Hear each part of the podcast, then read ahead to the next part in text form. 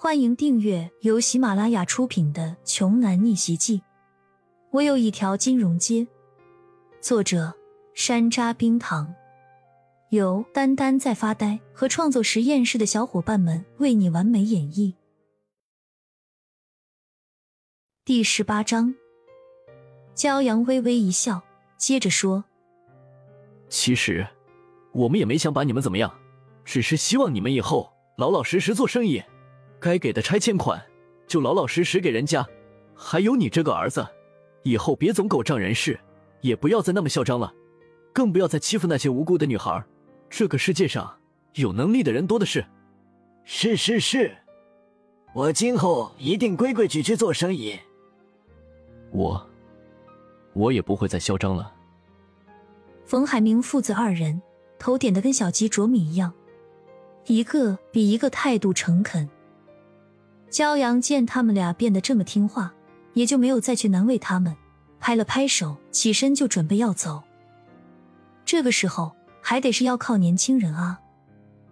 冯昌旭突然想起来，昨天晚上他老爸安排杨超今天一大早上带人手去围攻骄阳医馆的事情，于是他赶紧小声跟父亲提醒了一句：“爸，不好了，杨超他们。”还在焦老板的小医馆那边呢。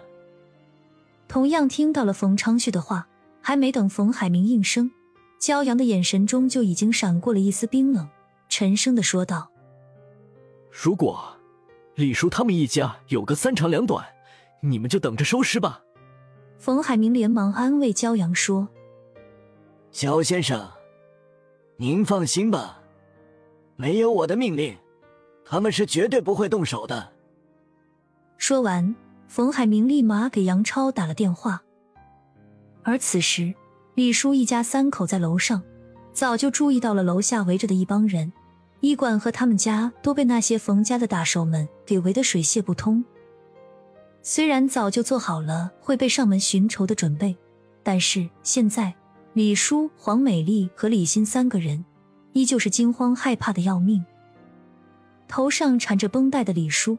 将家具什么的大物件都堵在了门口，手上拿着菜刀，颤颤巍巍的看着楼下那帮凶神恶煞的混混们。李欣早就吓得六神无主了，她一个大学还没毕业的女生，哪里见过这种架势的阵仗啊？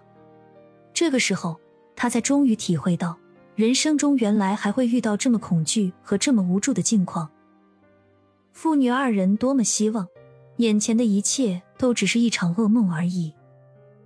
如果时间能够倒流，李叔绝对不会单独去找冯昌旭讨说法，那样也就不会有后来的这些各种麻烦事儿了。毕竟，几十万的拆迁款，哪里比得上他们一家三口的性命更值钱呢？黄美丽掐着腰站在客厅，气急败坏的埋怨起自己的丈夫和女儿来。只听她哭闹的说道。老天爷呀！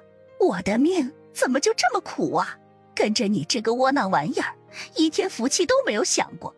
好不容易，昨天晚上到嘴的肥鸭子，都能让人家给飞了，现在还要被有钱的准女婿安排打手，找上门来寻仇。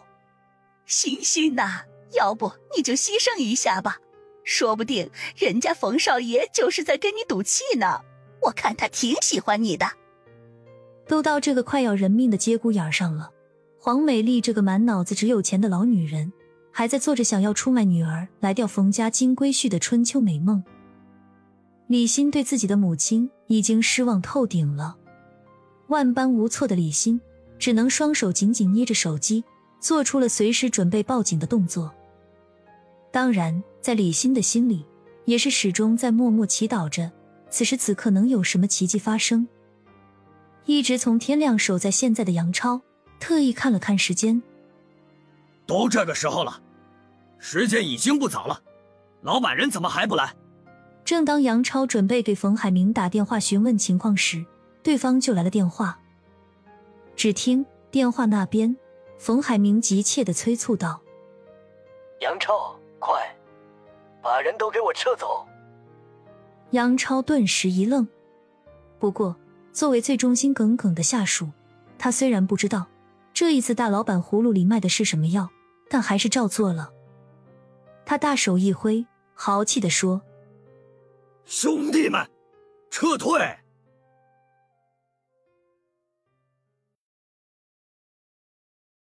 本集播讲完毕，想听更多精彩内容，欢迎关注“丹丹在发呆”。